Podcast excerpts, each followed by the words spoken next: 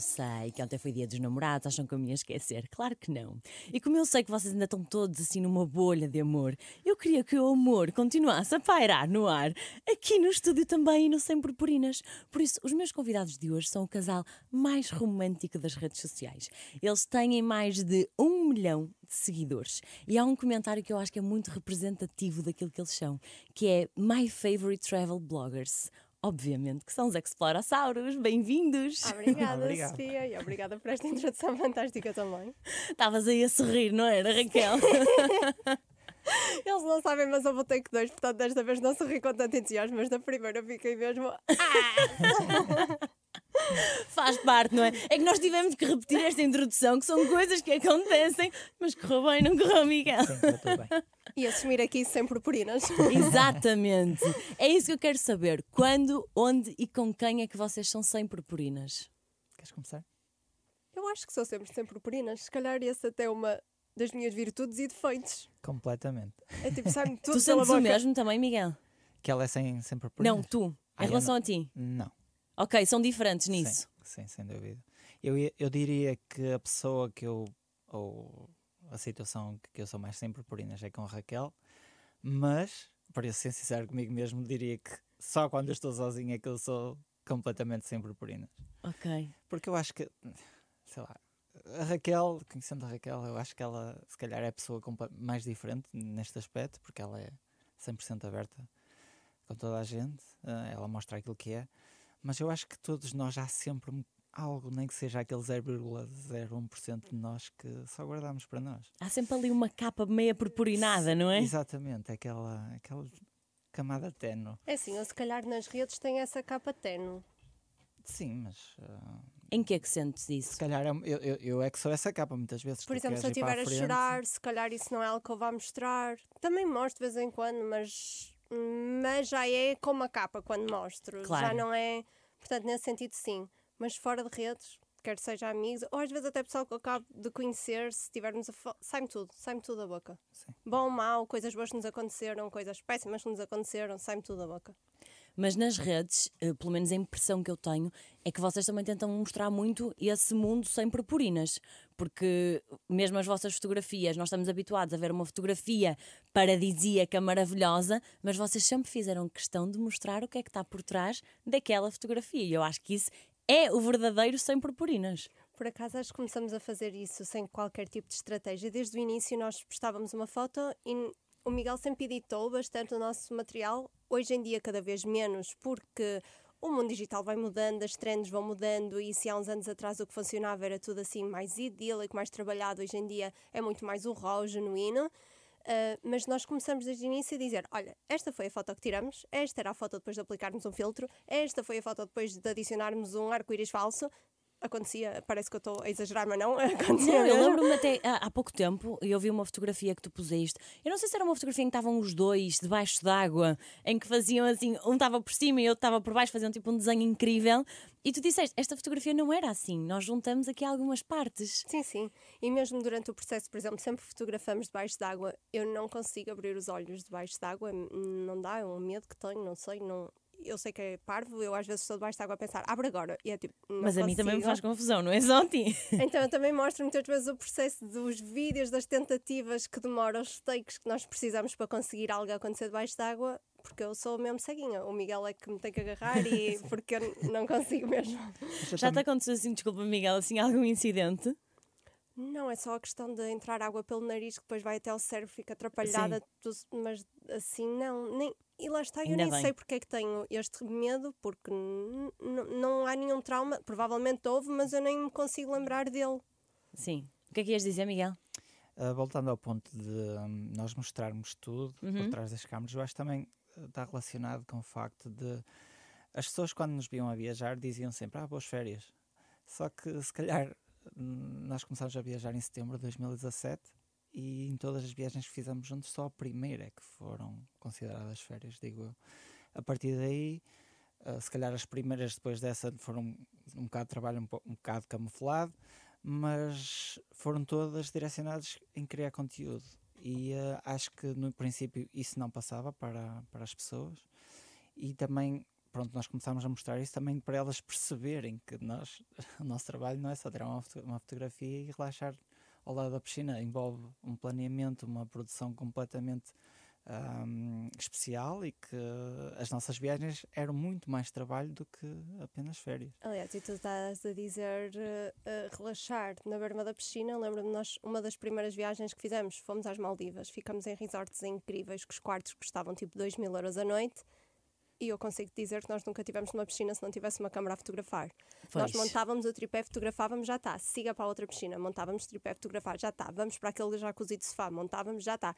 E nós estivemos sempre assim. E o Miguel dizia: Raquel, vamos parar. E isto era no início: parar, nós não podemos parar. Tu Amor, estás tu, aqui vocês estavam sempre com essa pressão, porque eu acho que não é. Nós sabemos o que é ser um, um criador de conteúdos e as pessoas que também veem nas redes sociais estão sempre, sempre a ver, sempre a ver conteúdo. E o conteúdo é feito porque as pessoas que o criam estão a maior parte do tempo de, de telemóvel na mão, de câmara na mão. Foi difícil vocês conseguirem gerir isso? Uh, o tempo que passavam a tirar e a criar? Ou eu, o tempo para usufruírem mais? Eu acho que hoje em dia nós já conseguimos ter um equilíbrio. E hoje em dia, se eu for fazer uma viagem com o Miguel para uh, efetivamente criarmos conteúdo, eu consigo planear tempo para criar, tempo para editar, tempo para estarmos os dois. Mas no início não, porque nós, nenhum de nós tem o background de fotografia ou edição ou marketing ou o que seja. Eu estou em engenharia biomédica e tu, gestão de empresas. gestão. Eu engano sempre no curso dele. Gostei deste este momento, foi sempre purinas, Raquel.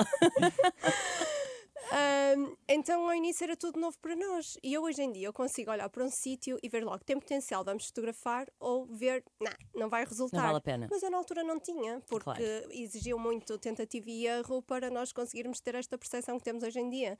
Portanto, na altura nós também tínhamos uma falta de equilíbrio gigante, gigantesca no que toca a trabalho e momento de qualidade, mas por inexperiência nossa e também falta de talento nosso na altura. Estava a começar, Exatamente. Não é normal. Exatamente. Um é como tudo. Nós tínhamos, nós queríamos muito produzir conteúdo. Também isso, isso refletia-se no tempo que nós despendíamos. Exatamente. Produzir conteúdo. É, nós queremos muito este sonho de conseguirmos isto e viver de conseguir disto. viver é disto. É Mas é, dependia sempre do conteúdo claro. que, nós, que nós publicávamos. Claro, e depois há aquela pressão, não é? Eu sei que quanto melhor for o meu conteúdo, mais likes eu vou ter, mais interações eu vou ter, ou seja, mais, há mais potencial disto vir a ser o meu trabalho. E isso tudo pesa, principalmente na altura em que vocês estavam, não é? E eu deixava-me, o Miguel nem tanto, porque o Miguel sempre ficou a fazer a parte mais técnica, uhum. portanto, a parte que mais mexe e se calhar a pressão que as redes sociais nos fazem sentir mexia mais comigo. E hoje em certo. dia continua a ser assim. O Miguel trata da parte de finanças, contabilidade, edições, tudo o que é técnica é o Miguel. Daí o curso do Miguel, afinal serviu para alguma coisa, não é, Miguel? Sim, na, na, na, altura, quando eu tirei, eu pensei, hum, se calhar isto, mas depois, quando comecei, quando entrei no mercado de trabalho, vi que, que aquilo que eu aprendi, ou que não aprendi, porque muitas vezes nós está, só estamos lá para, para passar os exames e, e, depois esquecemos a matéria, mas que fazia falta. Ainda no outro dia estavas sentado na sala a fazer qualquer coisa ligado com impostos e eu só cheguei à beira dele, olhei, dei-lhe um beijinho e disse obrigada, amor, porque se não fosse eu não fazia ideia do que é que ia fazer com isto. Mas é que é mesmo, eu, eu acho que cada vez mais todos nós nos apercebemos que é uma coisa mesmo difícil. Tratar de contas, tratar de recibos verdes, tudo, não é? Não fomos ensinados para isso. Por isso tens muita sorte do curso que escolheste. Mas o mais difícil nisto nem é o facto de nós aprendemos uma vez e dá para sempre, porque as coisas estão sempre a mudar. Pois, exatamente. E nós estamos a estar, temos de estar sempre atualizados com as mudanças. Isso sim é o pior. Exatamente. Olhem, digam uma coisa: ontem foi dia dos namorados. A Raquel, neste momento, já não vai estar em Portugal. dia dos namorados, sim ou não? Para mim é um sim. E para ti, Miguel? Também é um sim. Eu acho que devemos eu... sempre festejar o. Era o que eu ia dizer. Eu ainda celebro os nossos mêsversários. A sério? A sério. E eu digo isto, as pessoas gozam comigo, o nosso grupo de amigos também goza comigo, mas é o que eu digo. Nós temos uma vida tão pequenina.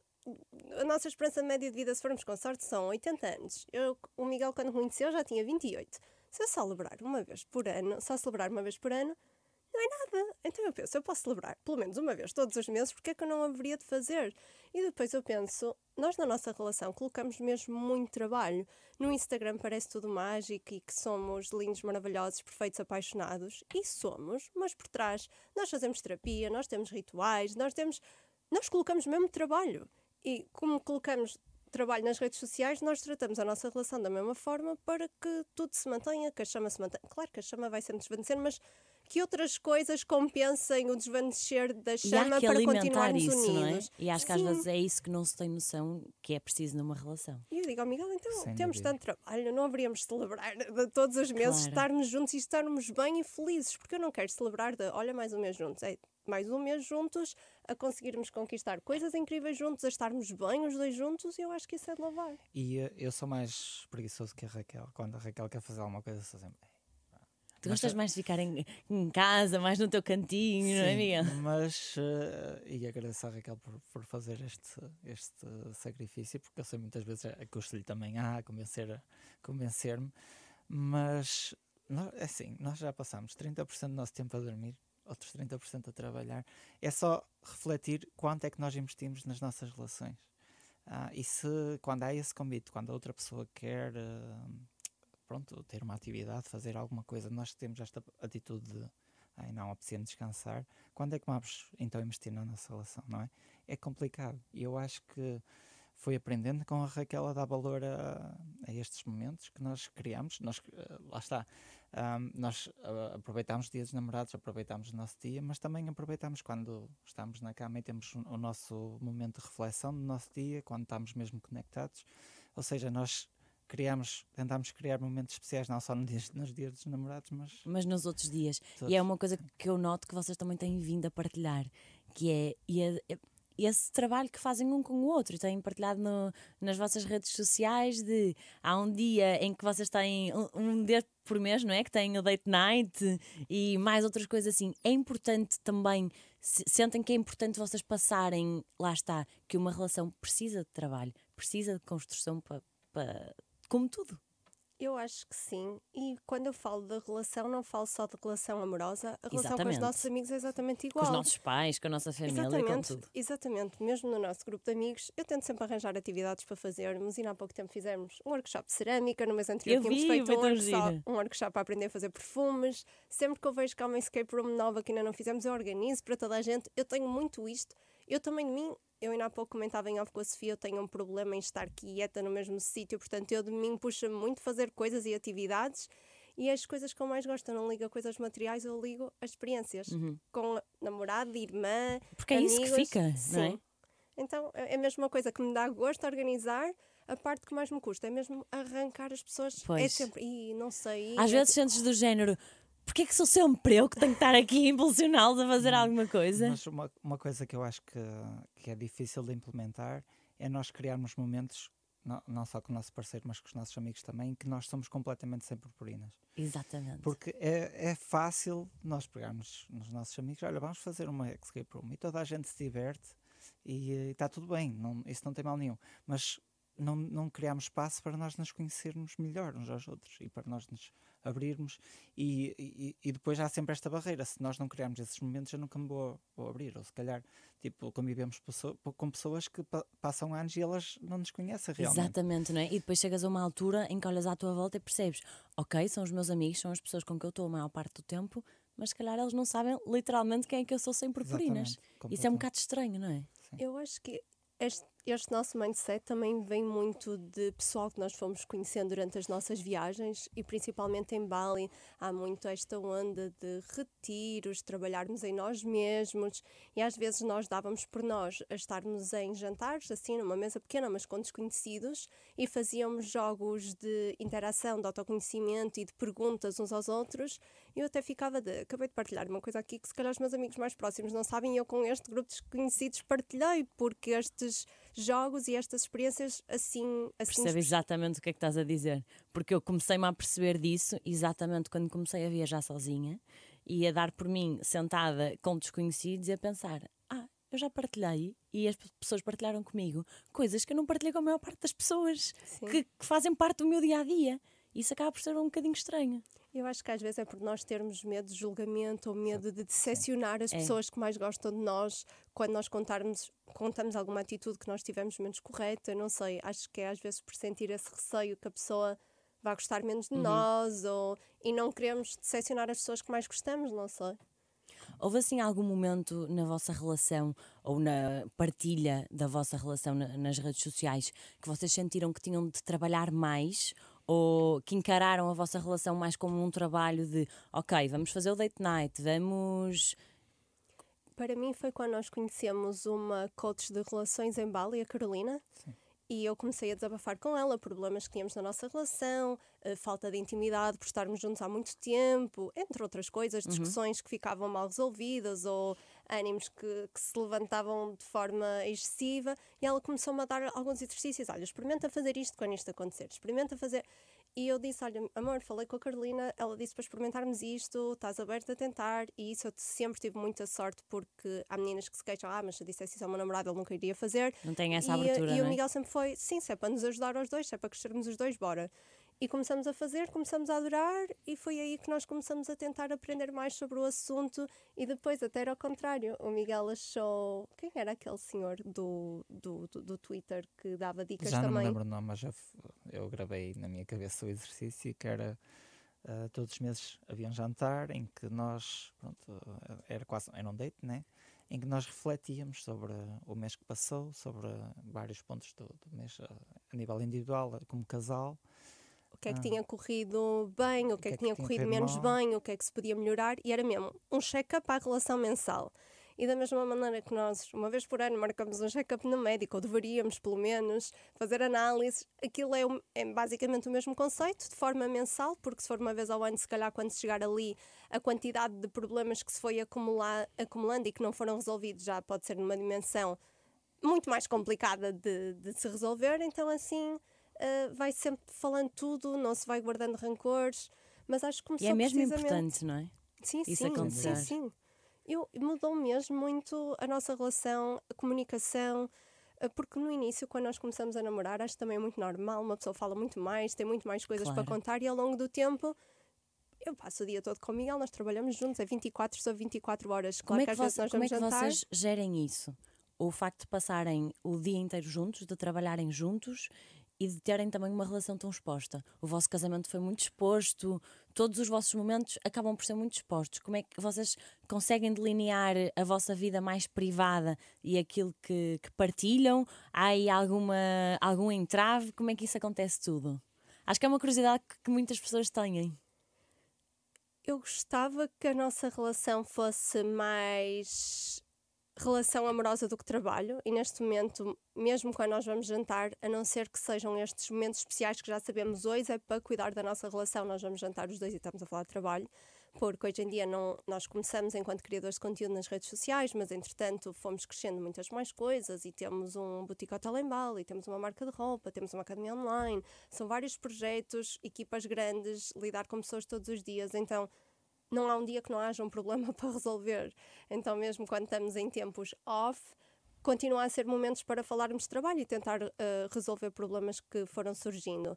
Mas em termos de partilhas e term- termos de privacidade, eu acho que isso nós ainda conseguimos manter. O que eu sinto mais até é o momento, momentos que temos em família com as nossas cadelas, que aí até quando temos mais o telemóvel parado para lhes darmos atenção, e acho que estes são os nossos momentos. Sim, e, e acho que há uma grande dificuldade, não só para nós, mas eh, quem, quem é criador de conteúdos e, e que trabalha com as redes sociais é, é conseguir eh, distinguir o off do on, porque o telemóvel está sempre nas nossas mãos e muitas vezes essa barreira é tão é, é difícil. Nós estamos na cama e damos, damos por nós a fazer scrolling e, e, e- e não é trabalho aquilo. Muitas vezes é a Raquel até pode dizer É "Ah, vício, então não é?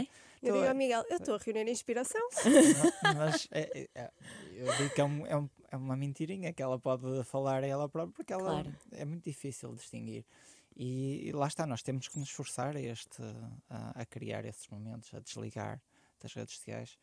E, eh, e pronto, sim, nós partilhamos muito mais do que com a um casal normal, mas eh, também acho que isto é, é, é nós a, sei lá, inspirar também os outros a, a, a seguir uma vida melhor e, e a Sim, melhorar. eu, eu acho que, por exemplo, Bom, esses dates que vocês fazem e esses exercícios que tu estavas ainda a falar há pouco, eu acho que é muito inspiracional para, para quem vos segue, não é? E pensa, olha, porquê que eu não vou aplicar isto na minha relação? É tão bom se partilharmos mais coisas, não é? Eu acho que isso é uma... Imagina, se fosse uma coisa que eu tivesse a partilhar só para parecer bonito, mas não é, eu noto mesmo que nos ajuda e por isso é que partilho. A mesma coisa em relação à terapia, eu comecei a partilhar também que o fazemos e ao início até recebi mensagens: ah, afinal as coisas não estão tão bem quanto vocês fazem parecer aqui. Eu, então, mas precisamente porque eu quero que se mantenham assim, acho melhor começarmos a trabalhar agora para prevenir que problemas venham a surgir. Mas ainda, nós fazemos terapia pelo menos uma vez por mês e na última vez que partilhei, eu a falar, eu por norma também gesticulo muito com as mãos. Sim. Aqui não porque estou apoiada, mas por norma gesticulo muito.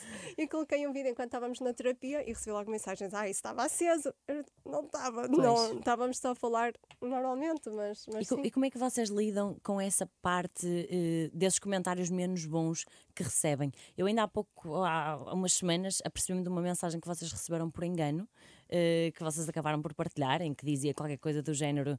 eh, era uma pessoa que se enganou e em vez de mandar a mensagem para uma amiga ou para quem é que que fosse, mandou para vocês, em que dizia qualquer coisa do género, ah, que giro, casou-se com Um paneleiro não assumido, algo assim. do Ok, género. algo assim do género, exatamente. Eh, como é que vocês lidam com essas coisas? Como é que vocês filtram isso? Eu no início levava, levava muito a peito. Não, não posso, não posso negar. Mas eu acho que foi aprendendo que as pessoas que estão do outro lado e que enviam essas mensagens, não, não, não- essas não são as pessoas que são importantes para mim. Se fosse a Raquel com esse pensamento, se fosse um amigo meu, alguém próximo de mim que, que me julgasse ou criticasse por algum aspecto da, da minha personalidade, isso sim, era, era algo que me levava a pensar. Agora, não sei o que retirar desse comentário. Tipo, o que é que eu. Sei lá, essa eh, nunca falou comigo, não sabe quem eu sou, só me vê. E eu também sou uma pessoa que não estou tão exposta como a Raquel. A Raquel sente-se muito mais apontada a falar do que eu. Uhum. E isso eu sei que me prejudica como pessoa porque as pessoas não me conhecem, ah, na verdade. E ah, vou ficar chateado, vou ficar triste com uma mensagem de uma pessoa que não me conhece de lado nenhum, que só viu, sei lá, um vídeo meu de 15 segundos, uma história, ah, sei lá, uma foto. Não. Sim, claro Mas, que não faz exemplo, sentido nenhum, não é? Mas Esse comentário foi direcionado a ti, mas às vezes, a- por eu me expor mais, até recebo muito mais Sim. desse género. E a mim, principalmente no início, eu sentia quase raiva, tipo. "Ah!" mexia mesmo comigo. E o Miguel dizia: amor, calma, não te conhecem lá nenhum, sabes que isso não é verdade. E eu até dizia: porquê que mexes tanto comigo se eu acho realmente que a pessoa não tem razão? E depois, porque parece que estão a invadir a tua privacidade, não é? É quase do género, que direito é que aquela pessoa tem de me estar a dizer estas coisas? e depois eu quase tentava educá-las. E estava ali a apresentar uma lista de argumentos pelos quais elas estavam erradas. E Miguel, amor, esquece isso, deixa para lá, não Pois. percas tempo com isso. O teu tempo é muito mais valioso noutras coisas. E eu acho que o importante também é, é tentar distinguir feedback puro de maldade. Ah, sim, sim, sim, porque sim. A maior parte Sim. é maldade. Não, nós neste, nós Quando é feedback construtivo, estou ótima. claro. E quantas vezes já acabei mensagens a dizer: tens toda a razão, ah, não tinha pensado por esse lado, mas obrigada por me teres enviado isto. Uma coisa é feedback construtivo, outra coisa é mandar. Exatamente. Mas Mensagens tudo assim, isto é é- uma aprendizagem, não é? E no início, eh, se calhar, afeta tanto porque é uma coisa nova, mas lá está, depois também exige um trabalho para que não afete tanto, não é? E imaginem, realmente nós somos humanos, é normal nós errarmos, e principalmente quando expomos tanto, e muitas Exatamente. das coisas são feitas de forma muito espontânea. Uma pessoa grava, fala, posta e nem está a pensar. Ah, se calhar não É devia ter dito rápido. isto. Se Sim. calhar umas horas depois tu pensas, se calhar não devia ter isto desta maneira porque pode ser interpretado de Claro. outra maneira. Mas aí já foi postado, já milhares de pessoas viram, já é um bocado tarde demais. Sim. Um, e depois eu às vezes até penso, será que eu devia vir e justificar? Mas vai parecer ainda mais estranho eu estar a justificar algo que eu disse que eu nem tinha essa intenção e- começa assim também a, a gerar A toda. mim, a mim preocupa-me f- essa facilidade, as pessoas ah, têm de expor aquilo que pensam e sem, sem olhar o que é que a, Sem pensar na outra pessoa- pessoa, não é? Exatamente, mas por exemplo, esse tipo de comentários, eu estou bem resolvido.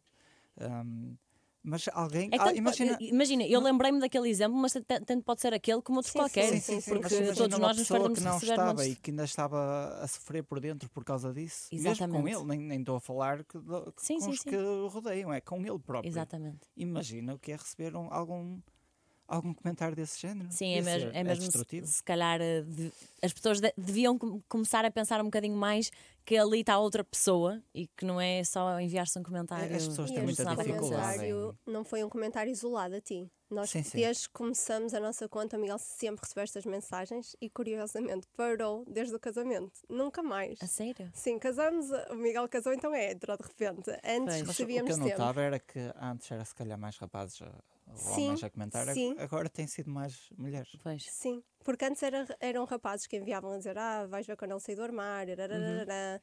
mas eram homens. Agora está a passar a ser mulheres a criticar o, o Miguel. E cada vez mais se fala de mulheres, apoiar mulheres, mas eu cada vez noto que as mulheres são mais más. Eu acho que acontece as duas coisas, que é tanto uma mulher te apoia muito, como a seguir eh, te insulta, praticamente. Pois. E por acaso, Eu desta não- vez, quando eu partilhei, eu até sou eu, por norma, que leio as mensagens, respondo, então tenho que sempre depois passar o recado ao Miguel e eu mostrava-lhe: olha, acho que é a primeira vez que isto acontece e tantos homens estão a mandar mensagem a apoiar-te. E também achei isso interessante, porque normalmente também não é uma coisa que acontece tanto. Os homens não se abrem tanto, nem. Mesmo entre o Miguel. Nem entre falam os amigos, tanto, não não falam dão- tanto. não- não e achei curioso feedback. os homens estarem tipo: Miguel, não deixe isso Mesmo. afetar, tens um estilo incrível, ou, ou o que seja. Ah, isso é ótimo, ainda bem, fico contente por saber essas coisas. Olha, e não sei como é que vocês não me trouxeram um pastel de nata do Papissauro, que é a pessoa mais. A seguir a vocês é a pessoa mais famosa do vosso Instagram.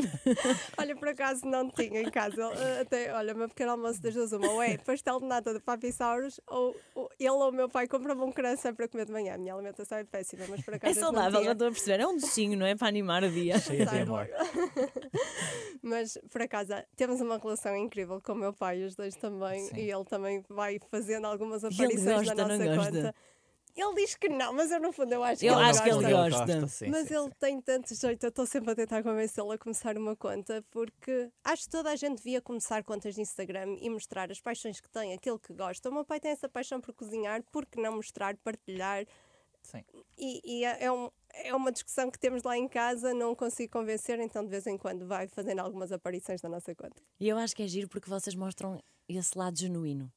E apesar de terem construído tudo aquilo que construíram, mantêm-se firmes eh, à vossa vida, às vossas raízes e, à- e é essa parte genuína, não é? Mostram as coisas como são. Isso é algo que eu espero mesmo nunca mudarmos.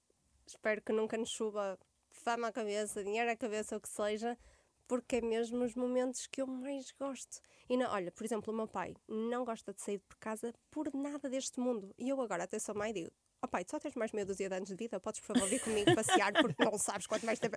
Eu até sou má porque irrita-me a dizer: pai, vamos fazer coisas, vamos fazer não sei o quê. E é o meu pai e a minha mãe, eles são os dois iguais. o Miguel não- saiu aos teus pais nisso. É, é.